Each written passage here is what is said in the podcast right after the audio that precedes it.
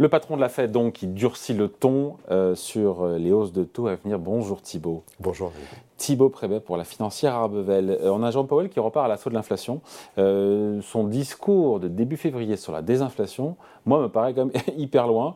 Il nous dit cette semaine, nous garderons le cap jusqu'à ce que le travail soit fait. The job is done. On le prend au mot ou pas là? Il a comme changé un peu son fusil d'épaule plusieurs fois depuis deux ans. Hein. Il manœuvre, hein, Jerome Powell, il est malin. Mais je pense qu'il faut déjà avoir un peu, il faut juger un peu la crédibilité de quelqu'un à, la lumière de ses actes. Hmm. On a eu un truc un peu raté qui est la, fin d'année 2021, où on a un discours, l'inflation ne remontera pas, il n'y a pas de sujet, aucun problème, on ne remontera pas les taux, et bim, les taux passent de quasiment 0 à 5. Hmm. Mais, si on est honnête, ça fait quand même 6 mois qu'on dit qu'il est en train de faire n'importe quoi, qu'il remonte des taux face à une inflation qui va disparaître, hmm. qu'il est en retard. On a une économie américaine qui est en économiquement très bien, qui a effacé hyper facilement le Covid, qui va bien. On a euh, un chômage qui est au plus bas historique, et on a une inflation qui décélère quand même bien. Ah, Donc, euh, décélère un peu. Bah euh, oui, enfin quand même pas mal. Après, en termes de rythme mensuel, on voit qu'on a quand même une stabilisation. Mais ah, on niveau.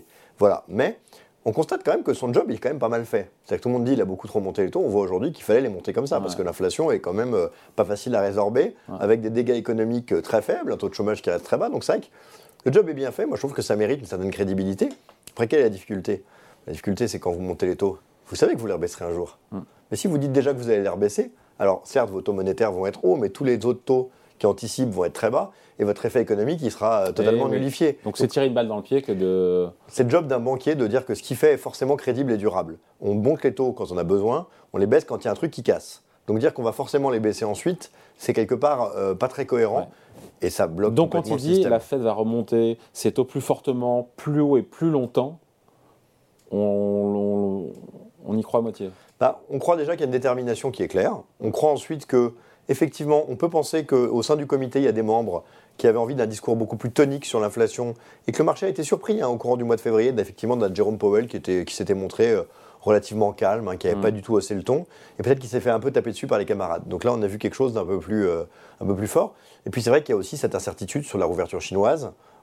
Certains pensent que c'est très inflationniste parce que ils vont consommer beaucoup de matières premières. D'autres, c'est très déflationniste, parce qu'après tout, les Chinois produisent des choses que nous, on achète. Donc s'ils se produisent plus facilement, moins cher, c'est mieux. Il y a deux forces qui se, qui se rencontrent, on ne sait pas trop qui va l'emporter. Hein. On ne sait pas trop. il y a aussi ce phénomène qui est quand même important, que des plus gros consommateurs de matières premières, c'est historiquement le marché de la construction. Et qu'en Chine, comme aux États-Unis désormais, on ne peut pas dire que ce soit dans une vaste accélération. Donc face à l'incertitude, il a un discours qui est de dire, on a fait des hausses de taux, il faut attendre pour voir avant de se dire va j'allais baisser, ça n'a pas de sens. il a raison, parce que pour le coup, les effets sont en train de se faire sentir en ce moment. Même si on annonce tous les six mois une récession aux États-Unis qu'on ne voit toujours pas. Quoi. Ouais, vous savez, Samuelson, un grand économiste, qui disait le marché a prévu 8 des 3 dernières récessions. et euh, bah, en fait, le problème, c'est que normalement, on a un plomb sur les marchés tous les 15-20 ans. En ce moment, on en a un tous les 2 ans. Donc du mm. coup, pour les gens qui aiment bien dire euh, ça va cracher, bah, c'est facile, ça marche souvent. Mm. Et donc du coup, fatalement, bah, on a un peu ce côté euh, anticiper un crash. Et en fait, ce qu'on constate, c'est que cette histoire un peu sinusoïdale du marché, c'est que l'histoire d'inquiétude qui se matérialise pas tellement au niveau des résultats d'entreprise, qui suivent un chemin qui est quand même euh, presque linéaire, euh, même si aux États-Unis, principalement pour des raisons de devise, ça a peut-être été un peu moins simple. je pense que la crédibilité, elle est là, et que c'est le job du banquier central que de faire croire à son discours. Il sait bien que les taux resteront pas très longtemps à des niveaux très élevés, mais c'est impossible de dire on va monter le taux et ensuite on les baissera. C'est complètement contre-productif, il faut l'accepter. Après, donc, on est à 4,5% sur les taux directeurs, euh, les Fed Funds. Euh, prochaine réunion, c'est le 22 mars, enfin 21 et 22 mars. On a compris qu'il y a eu un shift, un glissement entre 25 points de base de taux, qui était le, euh, le, scénario, comment dire, acheté par les marchés. On va passer de 25 points de base, pour le coup, à, à 50 points de base. C'est quasiment sûr, on aura. Du tout. Hmm? Du tout.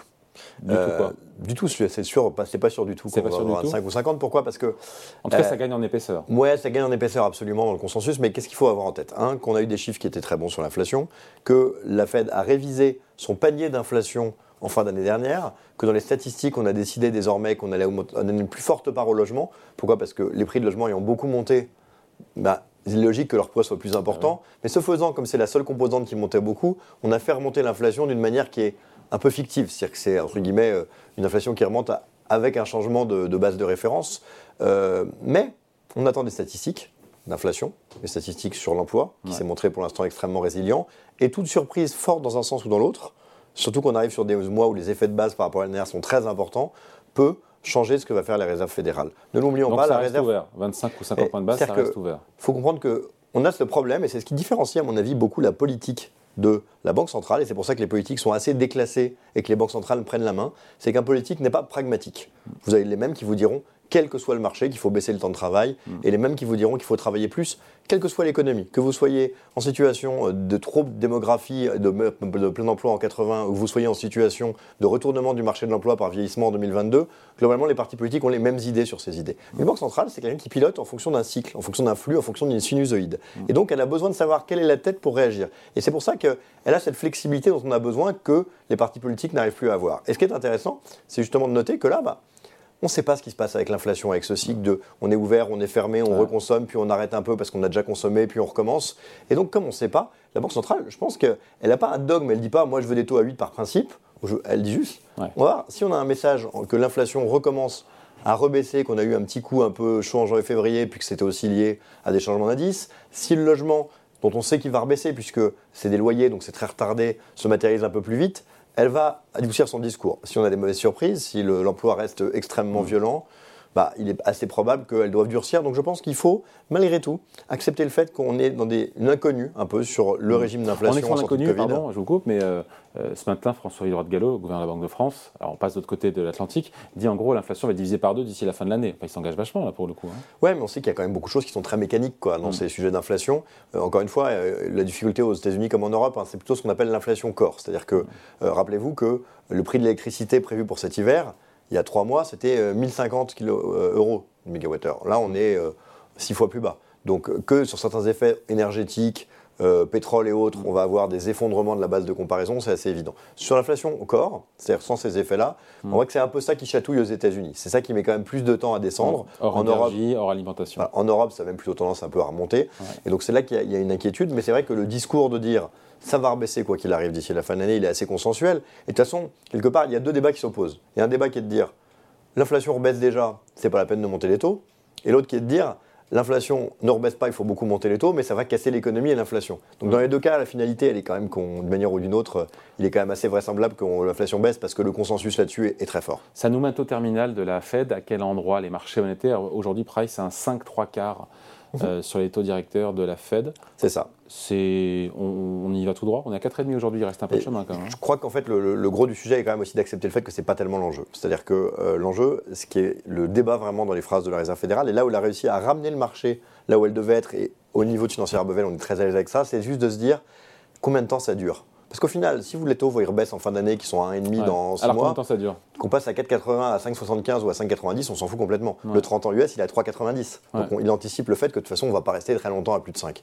Euh, L'idée du marché, c'est de dire qu'on va finir l'année avec des taux qui vont rester au pic et qu'après, ça va commencer à baisser. C'est plus réaliste que le scénario où dès octobre, novembre, ça baissait. C'est un gros désaveu pour une banque centrale hein, de monter les taux, de dire il faut 12 mois pour que ça fasse effet, mais 3 mois après, les rebaisser. On voit bien que c'est quand même matériellement. Euh, donc le marché, il anticipait un gros plein sur, plein sur l'économie. Il n'arrive pas. Donc maintenant, il se dit, bah, s'il n'y a pas de pain sur l'économie, la Fed ne va pas avoir de raison légitime pour rebaisser les taux rapidement. Et donc, ça va prendre plus de temps. Moi, je pense que c'est un scénario avec lequel on peut être assez à l'aise. Je pense que les baisses de taux, c'est un sujet de 2024. Et ce n'est pas un problème, puisque cette, taux qui restent un peu plus haut, un peu plus longtemps, c'est la conséquence d'une économie qui va bien. Et là, il faut complètement dissocier février 23 de, par exemple, septembre 22. Quand on dit l'économie va baisser, mais comme l'inflation ne baisse pas, on va devoir garder très longtemps, quitte à faire des dégâts, c'est quand même des hausses de taux qui sont très problématiques. Quand on dit comme l'économie déroule, on peut se permettre de s'assurer un peu plus que l'inflation va rebaisser, c'est quand même quelque chose qui va en face de phénomènes assez positifs. Donc je pense que peut-être les mêmes conséquences sur les taux, mais pas forcément les mêmes causes et les mêmes, les mêmes, euh, et les mêmes implications. À, mon sens, aujourd'hui, la Réserve fédérale, elle, fait le, constat que les choses vont plutôt mieux que prévu, mm. qu'elle peut se permettre euh, de, en tout cas, de ne pas trop vite relâcher son effort parce que manifestement, elle n'est pas en train de détruire l'économie, ce que certains redoutaient. Euh, manifestement pas à juste titre. Et quel impact, on finit là-dessus, quel impact pour le coup sur, euh, sur les marchés boursiers d'une Fed qui en fait un peu plus, un peu, un peu plus longtemps, même si 2024, on aura probablement des baisses de taux? Bah, sur les marchés boursiers, aujourd'hui, euh, c'est un peu un no man's land parce qu'on ne sait pas très bien dans quel sens le prendre. C'est-à-dire que tout ce qui est bon économiquement, c'est très bon. Tout ce qui est, peut laisser supposer que l'économie va rebaisser parce qu'on va monter les taux trop longtemps, c'est un peu gênant. Mais d'un autre côté, les marchés actions, il faut comprendre qu'on actualise des flux futurs. Hmm. Donc on ne parle pas du taux monétaire, du taux court terme, on hmm. parle des taux à 10 ans. Et donc, bah, quand vous dites, si la Fed monte les taux plus longtemps, on est, plus certain qu'avant que l'inflation va rebaisser, donc les taux vont rebaisser ensuite plus vite. C'est meilleur. C'est meilleur. Et donc quelque part, euh, on a des inquiétudes beaucoup sur les taux à 1 ou 2 ans, mais en réalité, pour les marchés actions de long terme, c'est plutôt cette vision de long terme. On voit bien qu'il faut l'avoir en tête, hein, depuis le début de l'année, le Nasdaq surperforme très largement les autres indices américains, mm. et dans le même temps, les taux américains ont progressé très fortement depuis le début de l'année. Mm. Et donc, euh, dans ce cadre-là, maintenant qu'on est en hausse de taux en Europe comme aux US depuis le début de l'année, euh, même sur les taux à 10 ans, bah, on voit bien que il y a résilience économique qui, fait que c'est plus supportable pour ce type de mm. société. Donc, résilience jusqu'où Et jusqu'où Parce qu'on parle beaucoup des marchés, etc. Mais au bout d'un moment, peut-être que ces hausses de taux euh, vont impacter fortement les économies à la fois européennes euh, et, américaines. Alors, il y a plus un sujet sur les États-Unis. C'est-à-dire que ce qu'on constate quand même, c'est que euh, le, le, vecteur, on le connaît en théorie. C'est qu'on doit limiter l'activité, on doit pousser les gens à épargner. Si les gens épargnent, ils consomment moins. S'ils consomment moins, les sociétés vendent moins, donc elles doivent licencier. Et on crée une spirale un peu négative, mais qui calme très vite l'inflation. Aujourd'hui, on est dans un tel décalage démographique, il y a tellement de sortants du marché de l'emploi et de manque de main-d'œuvre, mm. qu'on voit partout, hein, et qui est un phénomène qui va s'accentuer, que du coup, bah, les gens ils consomment parce qu'ils n'ont pas peur de perdre leur emploi. Mm. Et donc l'économie reste très résiliente. Alors qu'est-ce qui peut faire déraper ça? Bah, Le point le plus clair, aux États-Unis particulièrement, c'est la construction immobilière, qui est un très fort pourvoyeur d'activité, qui fait face à des taux de financement très élevés, euh, des demandes qui s'affaissent parce qu'évidemment le consommateur a plus de mal. Donc si un pet aux États-Unis, viendra du marché immobilier. Ouais, aujourd'hui c'est vraiment le seul truc qui est euh, un peu en, train de s'arrêter. Euh, il y a des signes hein, qui sont pas si, enfin tout n'est pas ne va pas dans le même sens, tout n'est pas catastrophique. Aujourd'hui la fragilité on sent qu'elle vient quand même de secteur de la construction. De la même manière qu'en Chine, elle a matérialisé toute la mm. difficulté démographique du pays. Aux États-Unis, qui est un pays dont la démographie a baissé assez tard, donc il n'y a pas mm. encore eu ce type de sujet, je pense qu'on est en train de rentrer dans cette logique-là. S'il y a un secteur à surveiller qui fera que la Fed en a fait trop, qu'elle devra se retourner, il est vraisemblable que ça vienne de l'immobilier américain, avec qui pour l'instant qui, tient bien, mais pas les mêmes vecteurs de contamination, pas ces subprimes, pas ce sujet systémique comme à l'époque. En revanche, une capacité à faire plonger un peu la croissance qui paraît assez claire. Allez, merci beaucoup. Point de vue signé Thibaut Prévet pour la financière à Bevel. Merci Thibaut. Merci.